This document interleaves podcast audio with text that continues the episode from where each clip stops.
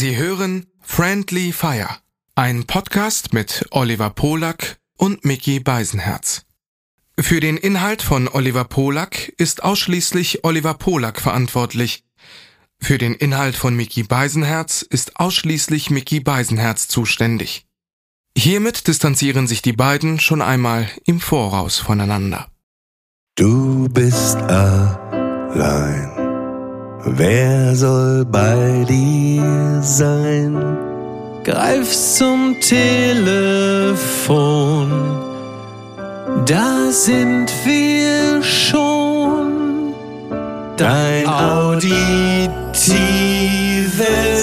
Disneyland, bis es brennt.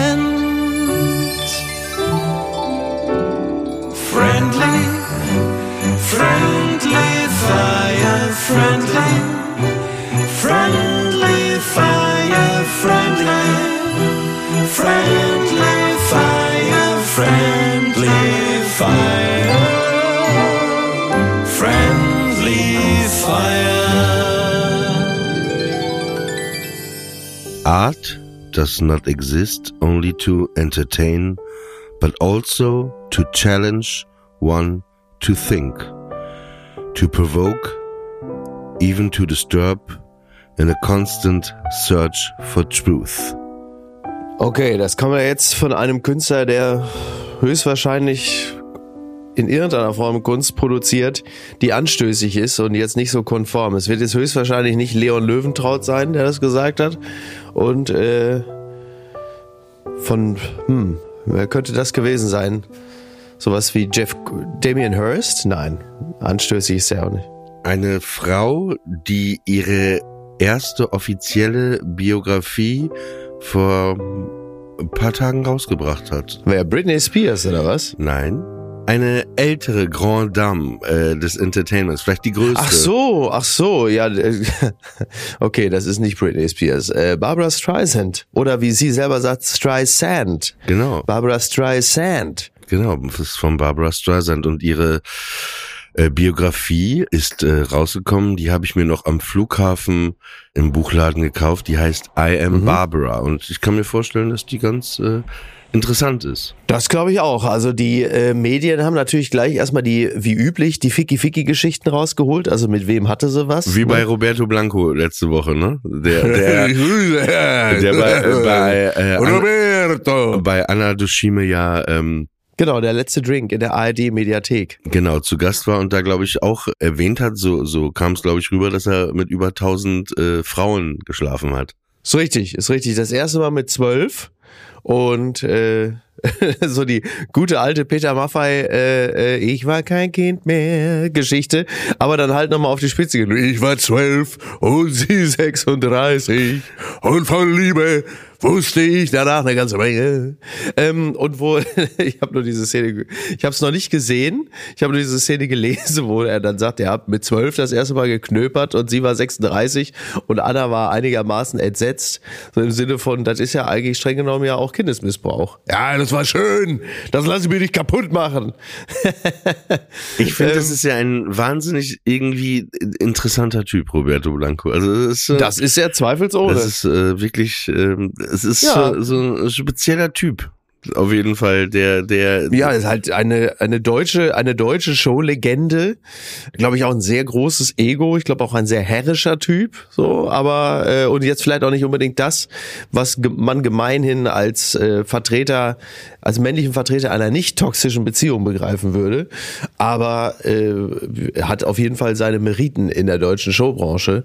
Und war ja, wie gesagt, mit Toni Marshall waren sie ja immer so die coolen zwei. Die waren ja für mich quasi so ein bisschen so, äh, Crockett und Tubbs der deutschen Fernsehgartenunterhaltung, wenn die aufgetreten sind, war ich immer total begeistert. Ja, erstmal willkommen zu einer neuen Ausgabe von Friendly Fire. Mich würde interessieren, Richtig. ist das ein Linie Rosé äh, Sofa, auf dem du gerade sitzt? Also das ist äh, ähm, nicht nicht ganz korrekt. Es ist äh, zu, es ist kein Sofa, sondern es ist nur ein ein quasi ein Einsitzer mit Fußhocker.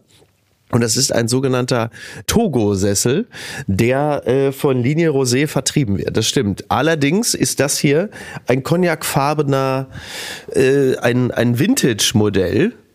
So, wie du sehen kannst. Also ein Einsitzer. Und äh, den habe ich mir äh, bei einem Antiquitätenhändler im, äh, im Internet bestellt vor ein paar Monaten.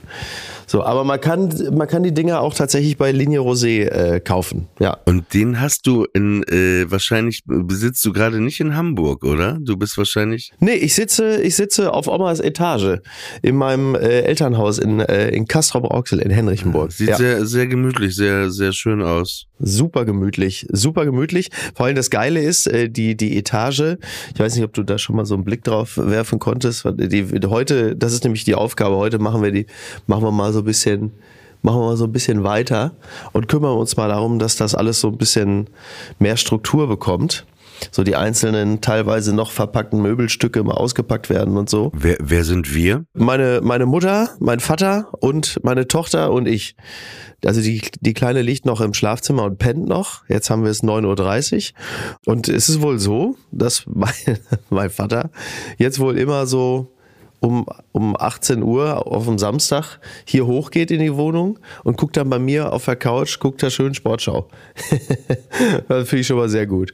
So hat er schon mal sich, sich hier sehr gemütlich eingerichtet. Also im Grunde genommen hat mein Vater das jetzt für sich so schon als Refugium genutzt. Ja, ja, eigentlich ist es so, es ist sehr lustig, ne? Es ist irgendwie das Gefühl, dass so ein äh, 46-jähriger Typ äh, eigentlich jetzt gerade auch wieder zu Hause einzieht, ne? Das ist eigentlich auch eine gute Prämisse für deinen, für deinen ersten Roman, ne? Ja, das stimmt, stimmt. Aber es, Wie, wie ich mit 46 Jahren wieder zu Hause einzog. ja, allerdings nur partiell. Ne? Da, da lege ich schon noch Wert drauf, Ja, dass ja. das nur teilweise Aber geschieht. genau, er hat, du hast ihm eigentlich so eine, so eine, so eine Lounge baust du ihm eigentlich so ein Escape Room. Absolut. Ja, Es ist ein Ja, schön, ist schön, wirklich. schön modern äh, eingerichteten äh, Escape Room, den du Ja. eigentlich für ihn gerade äh, baust. So ist es, so ist es. Und auf derselben und auf derselben Etage hat ja auch mein 19-jähriger Neffe äh, seine seine Wohnung. Die grenzt dann hier an und dann kommt er sicherlich auch mal hier rein und wir teilen uns eine Küche und so. Und was ganz lustig ist, mein Vater hat mich dann gefragt, ob diese sehr große Flasche Wodka, das ist so eine zwei oder vielleicht sogar drei Liter Flasche Wodka, die in der Küche steht, ob das meine wäre. Dann habe ich gesagt, nee, die gehört meinem Neffen. Ah, okay. Ich so, warum denn? Ich dachte, die gehört noch deiner Oma. genau, ist auch geil. Warum denn? Ja, ich hab da, ich nehme mir immer, wenn ich dann abends mal kurz gucke, ob alles abgeschlossen ist und so, dann nehme ich mir immer so ein bisschen was. Da hat er meinem Neffen einfach schon mal so ein Drittel von der drei Liter Pulle Wodka weggesoffen. Gefällt mir auch sehr gut. Abends immer, da nimmt mein Vater sich immer so ein Pinchen, so Pinchen Wodka und äh, gut zum Einpennen. Ja, schön Schlummifix. Aber ich bin jetzt gerade ja Fan von der Idee geworden, dass das die Prämisse für dein Buch ist. Das fängt mit dem, dass der Roman fängt mit dem äh, Tod der der Großmutter an. Nee, ist ja, Ja. ja, ist doch ist deine Großmutter, genau, nicht Urgroßmutter, ist ja von Das ist absolut richtig. von deiner Tochter, die Urgroßmutter. Genau. Genau. Und damit fängt es an und es fängt damit und dann geht's weiter, äh, dass du äh, im Internet diese ganzen Möbel plötzlich bestellst, aber merkst, so die bestellst du nicht in, für deine Wohnung nach Hamburg, sondern du bestellst sie einfach wieder nach Hause und hast, ohne das mit jemandem zu besprechen, Ja. für dich entschieden, da quasi einzuziehen und äh, mit diesem Einzug lässt du nochmal dein ganzes äh, Leben quasi Revue passieren. Ja. Ah, okay. Ja, ja wobei, ich, ich, wobei mir fehlt immer so ein bisschen die Dringlichkeit. Normalerweise muss dieses, der, der Wiedereinzug ins Elternhaus muss ja gekoppelt sein an das totale Scheitern. So, es muss ja immer irgendwie, man, es muss ja so eine Art von Ja. Katharsis Mm, geschehen. ja. Du musst ja irgendwie, Ja, ja, aber ne, ich weiß- musst ja richtig abstürzen und dann zu dir selber finden darüber. Ja, aber das ist ja langweilig, das eben, weil du sagtest, normalerweise müsste es ja so sein, Ja. weil das gibt es ja schon hundertmal, aber das ist ja das, Das bei dir das Besondere, dass du erstmal du bist und dass das bei dir eben, eben da müsste man natürlich es Psychologie. freiwillig geschieht, ne? Ja, aber da, da, da liegen ja auch interessante Sachen, die da vielleicht, wenn du da wirklich mal genau drauf gucken würdest, warum das wie ist und so. Mhm. Ich finde das, um ehrlich zu sein, viel interessanter, eben, dass es nicht gescheitert ist und, und vielleicht ist ja irgendwas, äh, vielleicht sogar in dir gescheitert, wenn du dann nochmal, also jetzt scheitern hört sich ja immer so gleich so negativ an, ne? Nein, aber wa- das Scheitern, Ach was. äh, Ach was. nee, nee Findest aber du? vielleicht mu- muss Scheitern ja auch nicht, ich finde das, also klar, ich bin bestimmt in, in Dingen in meinem Leben auch schon gescheitert, wenn man das also, also von außen so bewerten würde, aber vielleicht war das eben total gut, also dass das vielleicht doch nicht so geklappt hat, wie, wie die Gesellschaft einem vorschreibt, wie vielleicht etwas klappen soll oder wie etwas sein muss. Weil, weil das ja schon sehr untypisch ist. Ne, so jetzt, so, sowas gibt's ja selten, so dass jemand wirklich wieder zurückkommt und da, sei- deswegen ist es eigentlich äh, ganz interessant. Und äh, da, da, da steckt ja wahrscheinlich auch ein, ein, ja, ein ganz starkes Gefühl eigentlich auch, auch dahinter oder vielleicht auch eine, auch eine Sehnsucht oder Du, so. das Gefühl, das Gefühl ist eigentlich relativ einfach. Das ist nämlich Pragmatismus. Die Etage war einfach leer. Und bevor da jetzt irgendein Arschloch äh, dann da reingeht, hat man gesagt, dann entscheiden wir uns doch für das Arschloch, das wir kennen. Und damit, damit war ich Das- wieder da. Ist natürlich, natürlich für den schnellen Gag eine gute Erklärung, aber ich finde, ich glaube nicht, dass man, äh, man kann sowas ja auch frei stehen lassen. Ist ja jetzt nicht so, dass man das jetzt äh, um, unbedingt vermieten muss. Also ich kenne zum Beispiel mein, mein, meine Etage zu Hause, die ich dann irgendwann hatte, der Dachboden, der ausgebaut wurde. Ja. Ähm, die haben vorausgeschaut, dass meine Eltern das den Dachboden ausgebaut haben. Sie wussten, äh, wie es irgendwann. Nein, aber, aber Wie es immer wieder laufen würde. die steht ja auch leer. Weißt du, was ich meine? Mhm. Also da hat man jetzt auch nicht geguckt, äh, wie kann man das jetzt vielleicht so äh, abgrenzen, dass man das. Ja, aber bei dir hat natürlich der, der Dachboden oder möglicherweise die, die ehemalige Etage, die ich ja auch mal gesehen habe, vielleicht einfach insgesamt, also neben den vielen schönen Erinnerungen, aber dann doch auch ein bisschen zu viel mit dem Wirkungskreis deiner Mutter zu tun, dass du dich dem ungern wieder aussetzen willst. Während ich ähm, wirklich einfach gerne mit äh, meiner Mutter und meinem Vater unten in der Küche sitze und wir uns einfach was erzählen und das einfach schön ist und ich ansonsten aber auch meine Ruhe habe. Also es ist jetzt auch nicht so, dass du kommst und wirst dann die ganze Zeit behelligt mit irgendwelchen Bewertungen und Aburteilungen, was ja für viele ein Riesenproblem ist, wenn sie dann sich in dem Wirkungskreis ihrer Eltern äh, befinden, dass sie dann eigentlich permanent äh, an das eigene Versagen erinnert werden. Warum hast du noch kein Kind? Warum bist du noch nicht verheiratet? Willst du diesen Job weitermachen? Wie siehst du eigentlich aus? Wirst auch langsam fett? Ich glaube, du kriegst eine Glatze. Solche Sachen halt. Und das sind Sachen, denen bin ich dankenswerterweise nicht ausgesetzt. Wo ist dein Originalzimmer? Mein Originalzimmer, also das, das eine, also ich hab, war ja erst auf Omas Etage im ersten Obergeschoss. Das Zimmer ist mittlerweile ähm, äh, ausgebaut worden und ist jetzt der, der Raum äh, meines 19-jährigen Neffen. Das ist jetzt quasi ein, ein größerer Raum geworden. Ähm, es gab ja hier auch immer mal wieder so leichte architektonische Veränderungen, die so den, den Grundriss verändert haben. Und mein, mein, meine, meine Wohnung, mein großes Zimmer, das ich im Keller hatte, das ist mittlerweile das Schlafzimmer meiner Eltern, beziehungsweise Schlafzimmer plus Ankleidezimmer. Also es gibt mein Zimmer in dem Sinne nicht mehr. Ich bin also, man kann sogar sagen, die Erinnerung an mich wurde komplett getilgt und ausgelöscht. Sagen wir es, wie es ist. Ich war einfach sehr lange auch nicht mehr zu Hause. Ich denk mir manchmal auch, das Absurde ist bei meinem Zimmer, du warst ja mal in meinem Kinderzimmer kurz, Ja. da hängen ja noch die ganzen Poster, die ich damals hatte und da sind auch noch meine Ja, ja. Sachen irgendwie. Und so CDs und so, ja, ne? und alles. Ich bin da irgendwie, aber irgendwie dachte ich mir mal, vielleicht sollte ich da mal irgendwann hinfahren Mhm. und das einfach mal so sortieren, ne? dass man sagt, ey, das bringe ich zum Sperrmüll Ja. und, und die paar, drei Sachen, aber irgendwie hat sich das äh, nicht ergeben, aber könnte ich mal äh, vielleicht sogar, äh, das, das wäre vielleicht eine ganz gute. Kannst du ja vielleicht machen, wenn du deiner, deiner Mutter irgendwie eine kleine Reise schenkst oder so, dass du dann da hingehst, dass du da nicht auf die triffst. Du, ich habe äh, dir eine Reise. Ja, apropos Reise, ich bin richtig, also richtig hardcore angematscht. Ich war ja jetzt eine Woche Ja. äh, in Los Angeles und ich muss sagen, also New York Jetlag ist schon hart. Ja. Aber Los Angeles Jetlag, also der macht dich zu einem Zombie und anderen Menschen. Ne? Wirklich? Du, bist, ja? Ja? du warst doch schon mal in Los Angeles auch, oder? Ja, aber es ist schon wieder eine Weile her und äh, ich habe das verdrängt.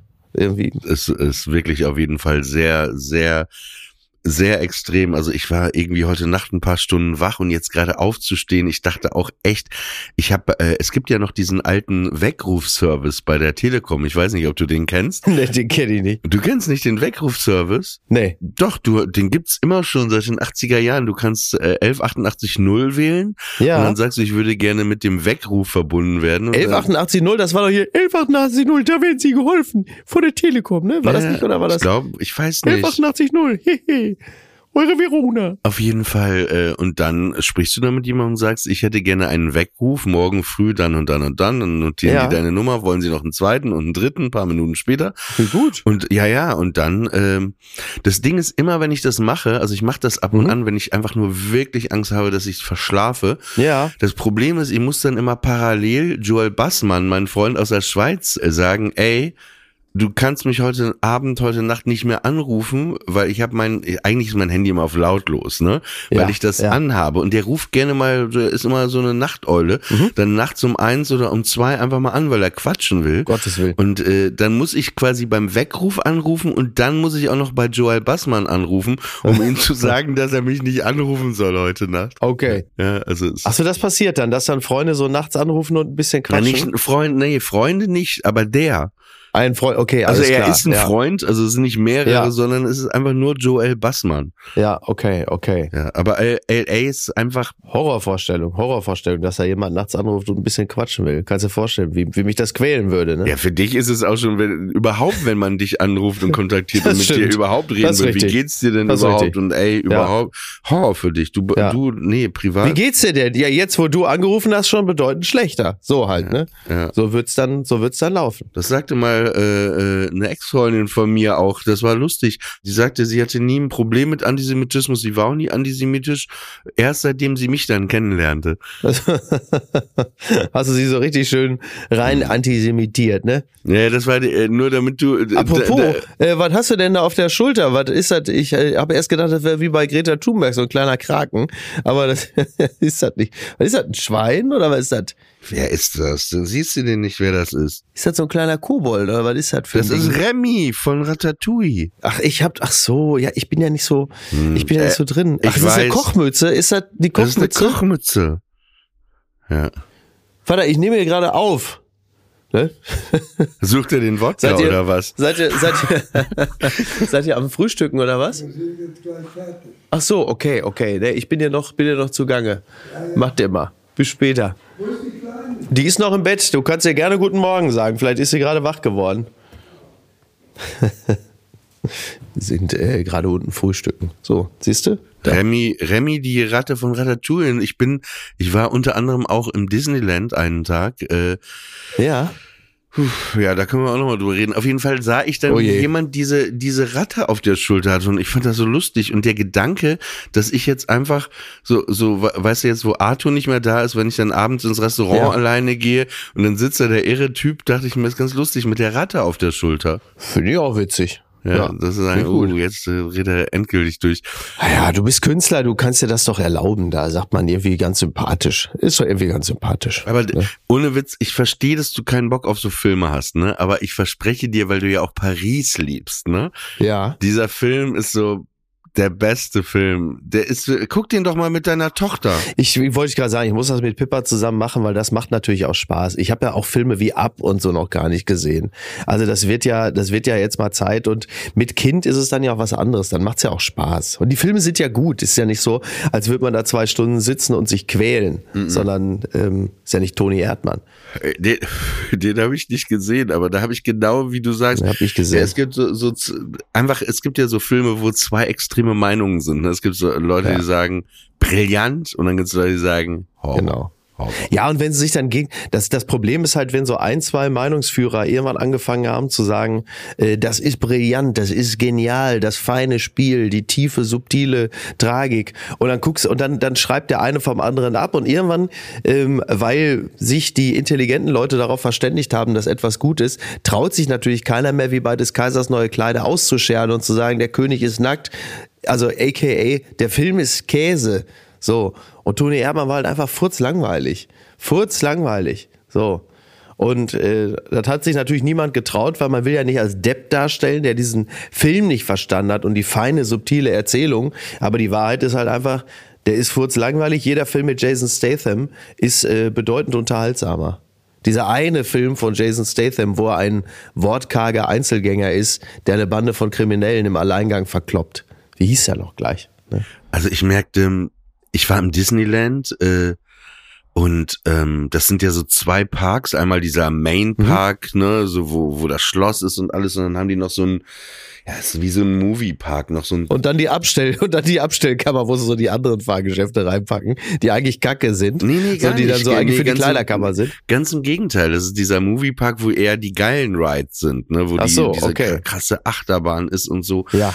Und äh, wir sind dann auch sehr früh ins Disneyland und da waren einfach wahnsinnig viele Kinder, ne? Also ja, von da sowas. und ich merkte so, ja, früher fand ich das irgendwie ganz interessant, aber ich dachte, ey, das ist jetzt auch wirklich das letzte Mal, dass ich da hingehe. Das war Wegen der einfach, Kinder? ne, ne, alles. Es war einfach zu viele Menschen, also wirklich Okay. zu viele Menschen. Ja. Und äh, äh, alles natürlich sehr liebevoll gemacht, sehr schön gemacht, aber es war irgendwie, ähm, da, es ist irgendwie, als ob man auf Drogen wäre. So, so wirklich, wenn man Okay. da so durch. also wimmelig und laut und ja, und dann dieser andere Park, das war, aber man, man, man läuft halt sehr viel. Also ich bin, glaube ich, an dem Tag 25.000 Schritte gelaufen. oh wow, okay. Ja, ja, man, man läuft sehr viel, man steht sehr viel an und es ist irgendwie, also es ist auf jeden Fall empfehlenswert, wenn man noch nie im Disneyland war. Aber es ist, äh, Aber du bist die 25.000 Schritte alle im Spiegelkabinett gelaufen, ne? Bis du wieder rausgefunden hast. Ja, und, und lustig war aber auch, das ist da wohl erlaubt, da war ein Typ vor dem Eingang mit einem riesigen, so Megafon, also ein riesiges, Mhm. nicht so ein normales, das war so zehnmal so groß und irgendwie im Auftrag so ein Christ und der da wirklich so eine Rede gehalten hat morgens und dann allen gesagt hat, you're going to hell, you're going to hell. Nein, Toll. wirklich. Das Allen, ist doch genau da- das, was man hören will. Ja, und ich dachte, weil, Danke für die Info. Ja, du, ich, du kannst mich nicht beeindrucken, ich bin gerade aus Deutschland gelandet. Also wie? Ja. ja, vor allem you're going to hell, während du da zwischen 5 Millionen Kindern stehst und zu 25.000 Schritte gehst und sagst, I am there already. Ne? Ja. Also von daher, Ja, das war auf jeden Fall so Freedom of Speech auf jeden Fall, der Typ, der da vor, vor diesem äh, Theater stand. Aber LA war wirklich, ich war ja nun mal beruflich da im letzten Frühjahr Mhm. und das wäre jetzt mal so eine Woche wirklich Sachen unternehmen. Das ist schon, es hat auf jeden Fall was, ne? Es ist so, so ein, so ein sehr, sehr spezieller Vibe. Es ist sehr warm, es ist sehr heiß. ja. Und ich liebe ja dieses Alte an dieser Stadt, ne? Diese ganzen Billboards mit den Reklamen, Ja. diese ganzen alten Theater, diese alten Diners und so. Ja, ja. Diese Sonne, aber es hat natürlich auch was sehr kaputtes, weil also es gibt keine Stadt, in der ich jemals war, aber ich bin auch noch nicht so viel rumgereist, sagen wir mal, in an andere Länder, die jetzt weiter weg sind, wo es vielleicht auch mehr Mhm. Armut oder so gibt. Also es ist sehr viele Obdachlose, ne? Und es gibt ja diesen Bereich Skid Row, heißt der, Ja. wo 3000 bis 4000 Obdachlose einfach äh, leben. Und das ist schon Naja. eine seltsame Mischung da. Und das natürlich alle auch wie in New York sehr viel hasseln, sehr viel arbeiten, um da überhaupt leben zu können. Und Mhm. Äh, irgendwie sind alle auch sehr starfixiert, habe ich schon gemerkt. Ne? Also wenn man da irgendwie äh, Musiker ist oder so, alle f- Künstler ist, alle fahren direkt äh, total drauf ab. Naja, weil es halt eben auch so was Meckerartiges hat, ne? Also es ist ja ein, ein Pilgerort, wo halt einfach alle hingehen, äh, die irgendwie in dem Bereich was werden wollen. Also wenn sie jetzt nicht nach New York gehen oder so, aber dann gerade Los Angeles. Jeder ist dort ja irgendwie schon ein kleiner Star, wenn er nicht gerade Obdachloser ist. Und ähm, da, da hast du halt natürlich ganz extrem die Amplitude zwischen ganz oben und ganz unten. Und es ist natürlich auch ein Fingerzeig äh, Richtung dessen, was äh, in, in anderen westlichen Gesellschaften auch sich noch verstärken wird. Und gerade auch so Downtown Los Angeles ist natürlich schon echt ein Moloch. Ne? Und das, was du beschrieben hast, was die Obdachlosigkeit angeht, das sind ja Dimensionen, von denen haben wir hierzulande ja überhaupt gar keine Ahnung. Also wenn du mal durchs Frankfurter Bahnhofsviertel gehst, dann kriegst du mal ansatzweise ein Gefühl dafür, wie sich Gesellschaften entwickeln und welcher Teil der Gesellschaft sich auf die Art und Weise schon längst abgespalten hat, ohne es jemals gewollt zu haben. Und in Los Angeles hast du dieses Problem natürlich ganz extrem. Selbst in Venice, also der legendäre Ort Venice hat ja, äh, hat ja derartig viel an, an Obdachlosigkeit, dass es dort ja auch schon einige Leute weggezogen hat. Ja, aber die Leute sind auch so du siehst irgendwie Frankfurt kenne ich natürlich auch gut, weil ich da immer im Bahnhofsviertel ja schlafe, in, Ja. in, in dem Hotel, äh, wo du glaube ich auch schon warst. Aber Mhm. man gewöhnt sich irgendwie so dran und irgendwie ist das trotzdem wirkt es so noch unter Kontrolle, so schlimm das natürlich da alles ist, aber Naja. es wirkt irgendwie noch so und da ist es so, dass auch sehr viele so einfach verrückt geworden sind. Ne? Du merkst wirklich Ja. den Wahnsinn. Und ähm, es hört sich jetzt so, so auch wieder so, so, so, so vielleicht so anmaßend aus so einer elitären Position an, aber es, also mir tat's, mir tut es wirklich leid, diese Menschen so zu sehen und und äh, es ist auch wirklich beängstigend. Und wir hatten so eine Situation. Ich war mit ähm, einer Freundin was essen. Downtown sind wir einmal hingefahren. In diesem Street Food Market heißt das, glaube ich. Das ist so wie, wie in Berlin hier so eine Markthalle, wo es, oder in jeder anderen Stadt, wo es ganz viele verschiedene Sachen zu essen gibt, ne? Und da waren wir dann irgendwie essen. Meine Begleitung hatte was beim Mexikaner bestellt. Ich bin zu so einem Italiener rüber und dann hatte dieser Italiener, aber es war auch weit zu dem Tisch zu laufen, wo wir gesessen haben, da irgendwie noch ein riesiges Sandwich. Also das hätte für eine ganze Familie, Großfamilie gereicht, Ja. noch äh, irgendwie falsch reingepackt. Aber das haben wir erst später auch gemerkt und dann haben wir das gesehen, dann sind wir auch nicht hin und das war schon kalt, äh, also nicht ganz kalt, aber dann haben wir es auch nicht zurückgebracht und dann habe ich einmal abgebissen und ich hatte einfach schon, ich war einfach schon fertig mit Essen und dann hatte äh, meine Begleitung fast auch nichts von dem Essen gegessen und dann hatte ich so einen Container äh, geholt bei so einem anderen Laden, so, so einen Essenscontainer, wo man dann alles vernünftig, vernünftig reingepackt hatte und während wir Ja. aßen, saß auch ein paar Tische äh, weiter so ein Typ, der wirklich nur mit sich sprach und da alles umgehauen hat manchmal sogar auch und wo, wo du merktest natürlich scheiße, ne, so grundsätzlich, aber Ja. es ist irgendwie, es macht mir in dem Moment auch, irgend- also ich denke jetzt nicht, dass er mich jetzt angreift oder so, aber du merkst Mhm. einfach, der war echt am Arsch, der Typ, ne, also richtig am Arsch. Und dann hatte ich ihm, äh, also dann hatte ich das alles eingepackt und bevor wir gingen, dann bin ich dann zu ihm hin, weil er zählte da irgendwie auch seine Münzen und so und dann, äh, Okay. dann habe ich ihm äh, diesen Essenscontainer hingestellt, äh, also dieses äh, verpackte Essen und dann noch Besteck hatte ich noch geholt und er, meine Begleitung sagte auch, Oliver, you made his day. Ne? Also er hat sich, und du merktest dann auch, und das war einfach total schön, das war ein kleiner Moment einfach nur, aber er hat sich einfach wahnsinnig gefreut, ne? Weil die natürlich auch diese Menschen da auch nochmal extrem nicht beachtet werden. Ne? Also Ja. so, so richtig wirklich ignoriert, als, anders als bei uns sogar, wo, wo man immer noch mal sieht, ne, wenn jemand vielleicht äh, nach Geld oder Kleingeld fragt oder so, wo man was gibt. Ja, aber wenn es auch quantitativ, wenn es auch quantitativ einfach zu viel ist, dann nimmst du natürlich irgendwann Obdachlosigkeit und die Mhm. Obdachlosen hin wie vielleicht Nieselregen. Also du würdest dann nicht, nicht mehr um jeden einzelnen Tropfen kümmern und dich nicht daran stören, sondern du gehst halt einfach weiter mit deinem Leben und kümmerst dich nicht mehr drum. Ne? Bei uns fällt es halt eben noch auf, weil Obdachlose äh, nicht die Normalität sind und auch zahlenmäßig nicht so extrem, sodass man noch die Chance hat, sich um jeden Einzelnen irgendwie zu bemühen oder zu kümmern. Während da das halt einfach wirklich wie eine, ich will jetzt nicht sagen Naturgewalt ist, aber wie ein ganz normales Wetterphänomen, die gehören halt dazu. So und ähm, und, das macht selbst wenn du es selbst wenn du es wolltest, bist du wahrscheinlich zahlenmäßig gar nicht mehr in der Lage, dich da um jeden Einzelnen irgendwie zu bemühen. Aber traurig bleibt's, klar. Was krass war, wo wir gerade drüber geredet haben, jeder will vielleicht berühmt werden oder hofft, entdeckt zu werden. Wir hatten so eine wirklich weirde Situation. Wir waren bei diesem Pier, ich glaube Santa Monica Pier oder so. Wir waren so, so, so einen halben Tag am Strand und dann waren wir noch auf diesem Pier und dann haben wir einen Uber bestellt. Es war schon dunkel, abends um halb acht und ähm, das sollte, also wir sind zum Comedy Store gefahren. Das ist so der, der Comedy Club in LA, wo alle Robin Williams, Richard Pryor Ja. und immer noch Dave Chappelle und alle auftreten, Bill Burr. Und ähm, das war, glaube ich, die weirdeste Uberfahrt meines Lebens. Äh, pass auf. Wir bestellen diesen Wagen, das war dann normaler Wagen. Wir setzen uns rein und in dem Moment, wo wir die, also nur das schon mal zu sagen, das war eine, eine halbstündige Fahrt, 30 Minuten. Ab dem Moment, wo wir die Türen zugemacht haben, bis zu dem Moment, wo wir die Tür wieder aufgemacht haben, um auszusteigen, hat dieser Typ durchgeredet. Aber er hatte eine ganz klare Mission. Ich weiß noch genau, wie es ging. Wir stiegen ein, machten die Türen so zu, dann dieses, immer dieses Uber, das ist so deren Ding bei den Lift oder bei den Uberfahrern. Hey, how are you guys? You, you, Mhm. Dann fragte er uns, so how are you guys? So you're starting your evening? Und dann sagte ich, no, we're not starting our evening. We had a nice day. We're, we're continuing the day. Ah, Ja. Where are you going? Und ich dachte, da merkt ihr schon, irgendwas stimmt mit ihm nicht, weil das steht ja in seiner App, wo wir hinfahren. Ach so, also hoffe ja, ich im besten richtig. Fall. Ja. Und dann meinte ich, we're going to the comedy store. Oh, okay, I tell you a joke. Und dann war der Witz, der ging in die Richtung so, dass ein Mann mit seiner Frau seit 40 Jahren zusammenlebt und der hat auch wie du oben deine Etage, unten im Keller seine Etage.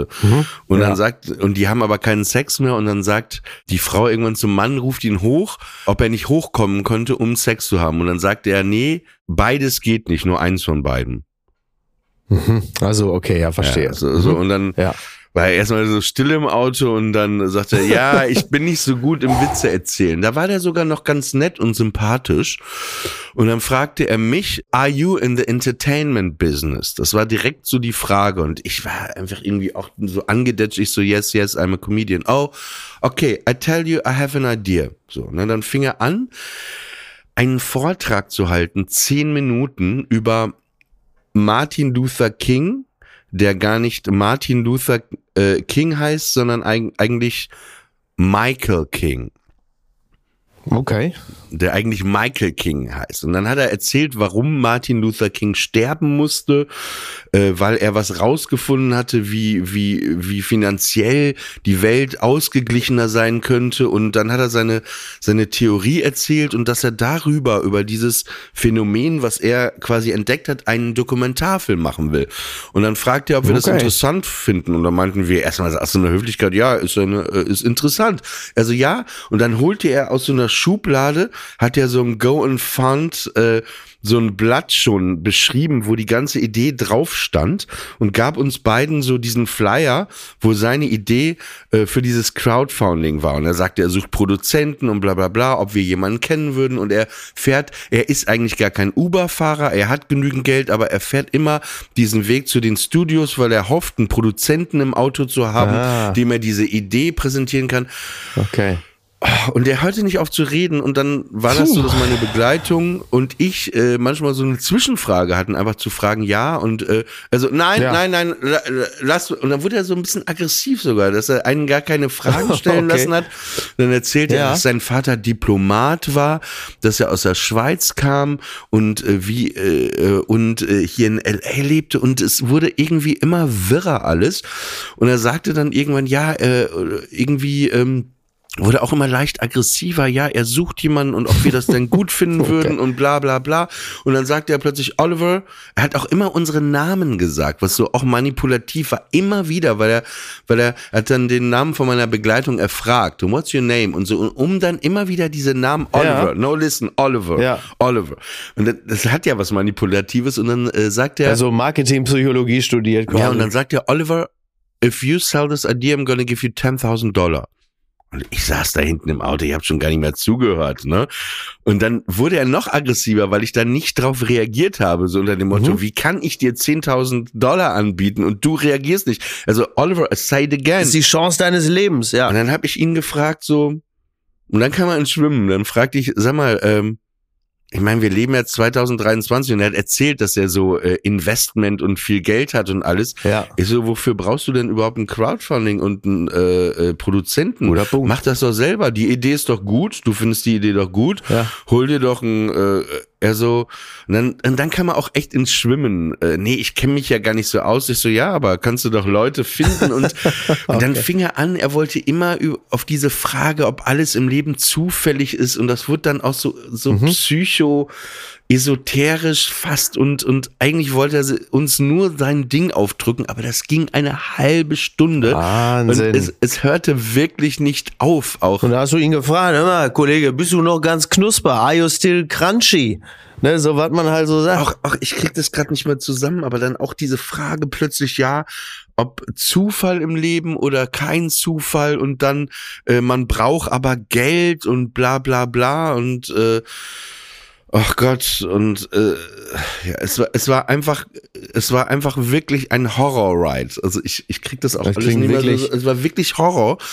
Und dann, äh, äh, dann hat er uns mir noch was, Oliver, I like you, I give you something else. Dann hat er die Schublade aufgemacht und dann holte er da irgendwie so ein Ding von aus so einer Investmentfirma raus, wo ich ja quasi, glaube ich, investieren könnte und so. Und Hat er dir den goldenen Tipp gegeben? also das war alles so ein bisschen Hauch The Game. Michael Douglas auch wirklich wie so ein Horrorfilm anfängt. So ein, so ein Paar steigt in so ein Uber ein. Und ähm, ja. ey, wir sind ausgestiegen. Ich hatte echt schlechte Laune, ne? Ich hatte richtig schlechte Laune. Du musstest danach im Grunde genommen sogar in diesen Comedy Store, weil äh, Nee. anders hättest du die Laune nie wieder Ey, ehrlich, die Laune war so Der schlecht. Arzt hat dir den Comedy Store verschrieben, hat gesagt, da müssen Sie jetzt hin. Ich hatte dann gar keinen Bock mehr. Äh, Selbst auch dann, das hat mich dann an dem Abend echt nicht mehr rausgekriegt. Der hat mir so viel schlechte Laune Oh bereitet. Dann haben wir, am nächsten Morgen waren wir mit jemandem frühstücken und die fragte uns, ob wir den gemeldet haben. Wir so, nee, und so, ne? Aber dann dachte ich mir irgendwie, ey, Ja, ja. wenn ich alleine gewesen wäre, ne?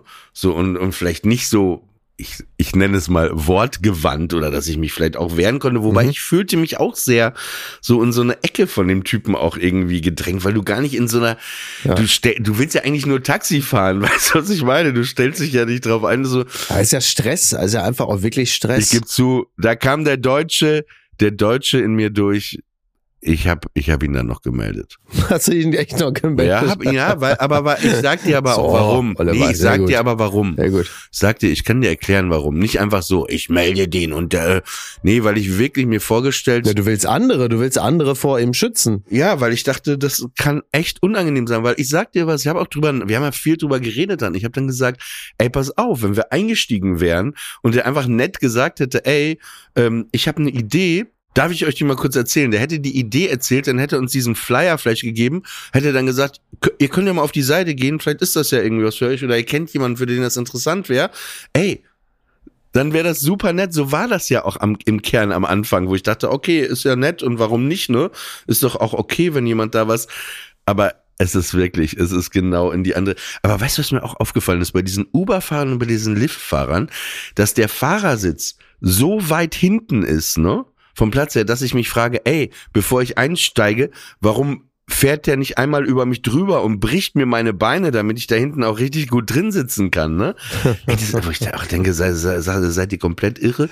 Aber auf jeden Fall äh, ist so ein Uber, ein Lift oder auch eh ein fahrbarer Untersatz in äh, Los Angeles nicht so äh, verkehrt.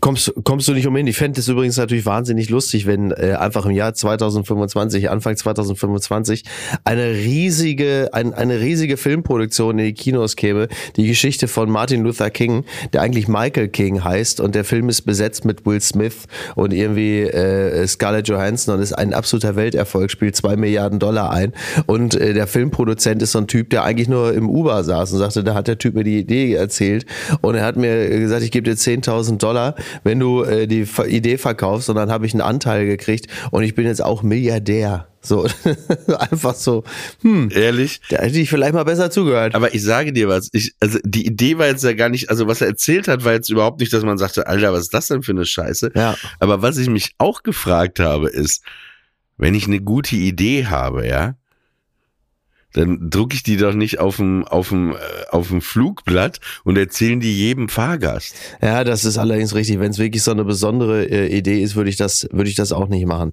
Bevor ich jetzt gleich losmarschiere und mit meiner Tochter mal frühstücken gehe, Ja. ähm, fangen wir heute mal an. Pippa hat ja, hat ja einen Zettel äh, geschrieben mit ganz vielen Fragen, die sie an uns hat. Frag erstmal Pippa, ob sie weiß, wer auf meiner Schulter sitzt. Pippa, weißt du, was bei Olli auf der Schulter sitzt? Sieht Eine Ratte, Ratatouille? Ja, richtig. Siehst du, guck, die hat's gleich erkannt. Ne, Pippa hat's gleich erkannt. Das ist die Ratte von Ratatouille, sehr richtig. Ich habe das nicht gesehen, ich habe das nicht erkannt. Aber Olli, äh, ja, naja. Und Pippa, und diese, diesen Zettel, den habe ich jetzt nämlich nicht dabei. Aber Pippa, du kannst mal schon mal fürs nächste Mal, kannst schon mal eine Frage, kannst du schon mal stellen, die Olli und ich jetzt beantworten. Okay. Mögt ihr lieber den Strand oder das Meer? Warte mal, wie, den, was heißt den Strand oder das Meer? Der Strand gehört doch zum Meer. Äh, Pool oder das Meer, meine ich. Ah, also, Fang du doch an. Äh, Wobei ich weiß, glaube ich, was, ich, was es bei dir ist. Pippa, du kannst, glaube ich, auch, du kannst diesen, du kannst dir den, kannst du dir ins Ohr hören, dann kannst du dir ins Ohr stecken, ins linke, dann müsstest du das mithören können. Also, ähm, vom, vom Sehen her äh, finde ich das Meer natürlich schöner. Aber äh, was das dran dranliegen angeht, äh, finde ich den Pool natürlich wesentlich praktischer, weil ich es eigentlich nicht so wahnsinnig angenehm finde, äh, überall Sand zu haben an den Füßen und äh, ich hasse auch diese Sand, diese Sand, äh, diese sandigen, nass sandigen Füße, mit denen man dann so irgendwo landet. Du auch, ne? Ja. Ja, findest du auch. Mag ich auch nicht. Siehst du? Und ähm, ja, Ja, was immer sehr, sehr angenehmes, äh, äh, Fuerteventura war das am Strand immer wieder, dass da so ein, so ein, so ein Wasserhahn unten ist, äh, wo man seine Ja, ja. Füße so abspülen kann. Aber der Sand, der verfolgt dich ja wirklich teilweise ein Leben lang, ne?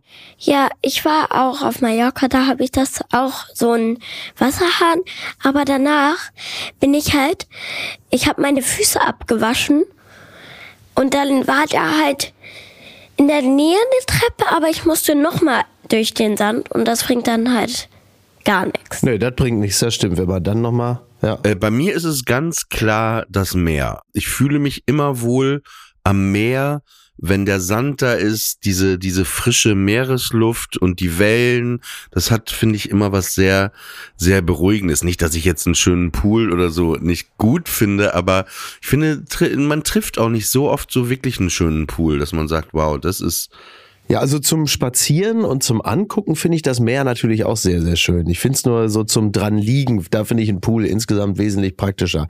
Abgesehen davon hat man ja auch relativ selten am Meer jemanden, der als Kellner vorbeikommt und dir mal ein Bier bringt. Ne? Oder Ja. ein paar Oliven oder so. Muss man Ja. einfach auch dazu sagen. Wenn das bloß so wäre. Ne? wobei dafür ist ja Pippa, ne? Dann sagst du immer, Pippa, hol mir mal eine Palette Bier. Erinnerst du dich noch, als wir auf Mallorca waren, da haben die Jungs ja auch ähm, Finn, Mo und der Cousin von Miller Mo haben doch auch dann Flaschen und so geholt. Stimmt, das siehst du, sehr gut.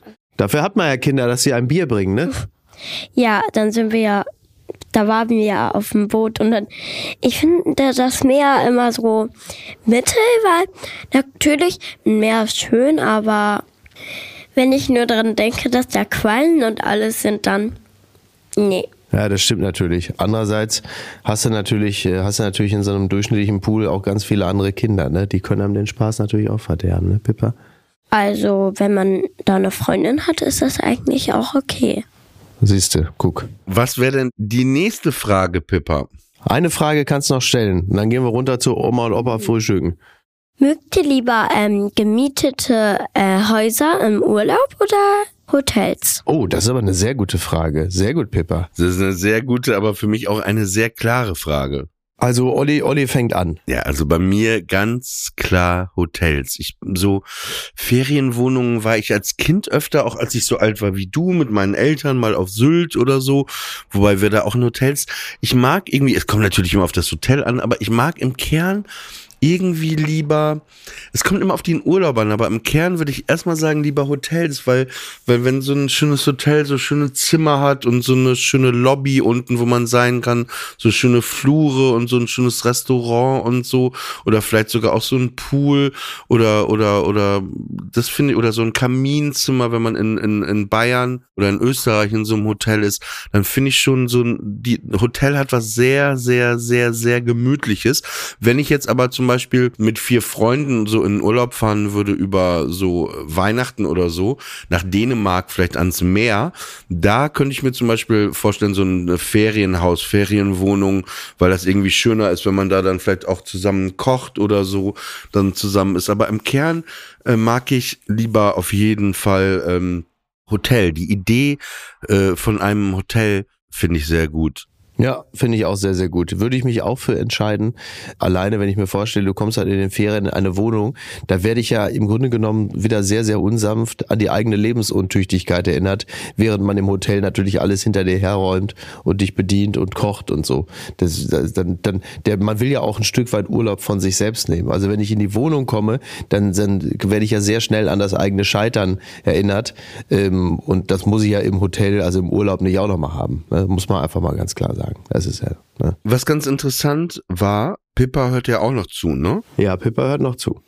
Also wir waren wirklich in einem tollen Hotel. Das äh, ich nenne es jetzt nicht, es ist wirklich ein wirklich tolles Hotel und du hast mal ein Bild gesehen, Mickey, auch von diesem David Hockney-mäßigen Pool, Ja. der da ist. Und da Ja, sind ja diese. Cabin-Zimmer drumherum, man hat so einen Balkon, Mhm. guckt auf den Pool, die Palmen. Das ist doch schön, ja. Aber es war so, äh, wir waren dann die erste Nacht da und dann guckte meine Begleitung plötzlich auf den Boden und reagierte nicht unbedingt sehr erfreut und sagte, Oliver. Dann hatten wir einen ungebetenen Gast im Zimmer und zwar eine Kakerlake. Also Kakerlaken finde ich ja auch nicht so toll. Nee, ich auch nicht, aber ich habe die dann eingefangen mit dem Glas ja. Und dann habe ich noch so eine Postkarte genommen. Es war lustigerweise die, die, die Postkarte, wo äh, vom Hotel war. Willkommen, wir wünschen Ihnen einen schönen Aufenthalt. Schön. Und ja, naja, dann ist, ich war jetzt auch nicht schlimm, weil da ist halt Natur auch drumherum an dem Zimmer, Bäume und Mhm. Okay. so. Waren jetzt ja nicht 100. Also ich sag mal so, das kann mal, äh, passieren und dann bin ich aber zur Rezeption, also ich habe auch geguckt, dass jetzt Mhm. nicht irgendwie noch andere um mich rum, habe ich die auf den Tresen gestellt und sagte, ja, Okay. Ah. und äh, der Concierge sagte, äh, komisch, normalerweise essen die Ratten die immer. Nee, das hat er nicht gesagt. Oh Gott, äh, oh aber auf jeden Fall, äh, ja, dann haben wir einfach ein anderes Zimmer bekommen, dann haben die uns so eine Reduction gegeben und dann war auch alles in Ordnung. Ja. Wie gesagt, das kann mal passieren, aber es war trotzdem so ein bisschen so, man guckt so, hä? Was ist das denn jetzt? Ähm, Die Kakerlake hatte übrigens ein kleines, äh, so ein, so ein gelb-lila Basketballtrikot an. Weißt du auch warum? nee. Die ist ja Spielerin von den LA Kakerlakers.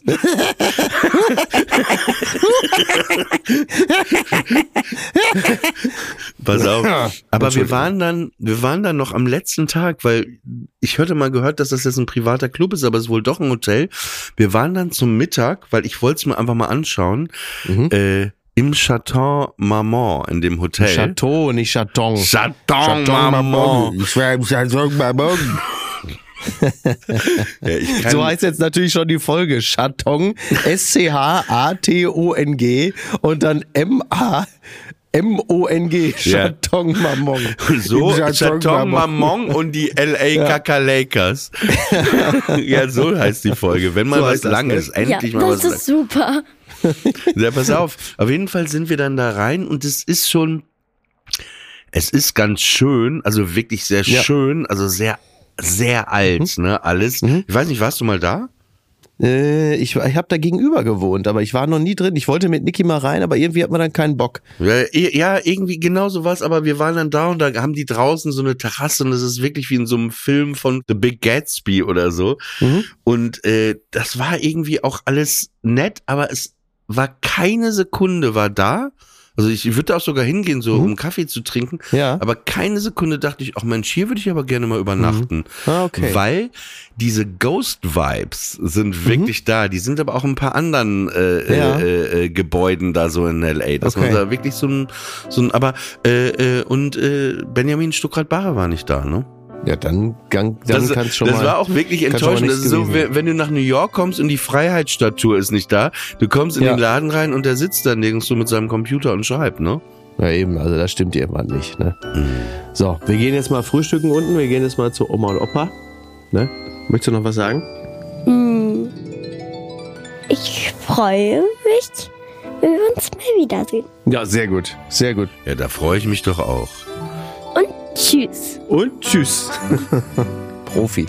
Ja, das war eine neue Folge von Friendly Fire. Wir wünschen euch noch einen schönen Restsonntag, eine schöne Restwoche, ein schönes Leben. Mickey Beisenherz, Pippa und Oliver sagen Adieu.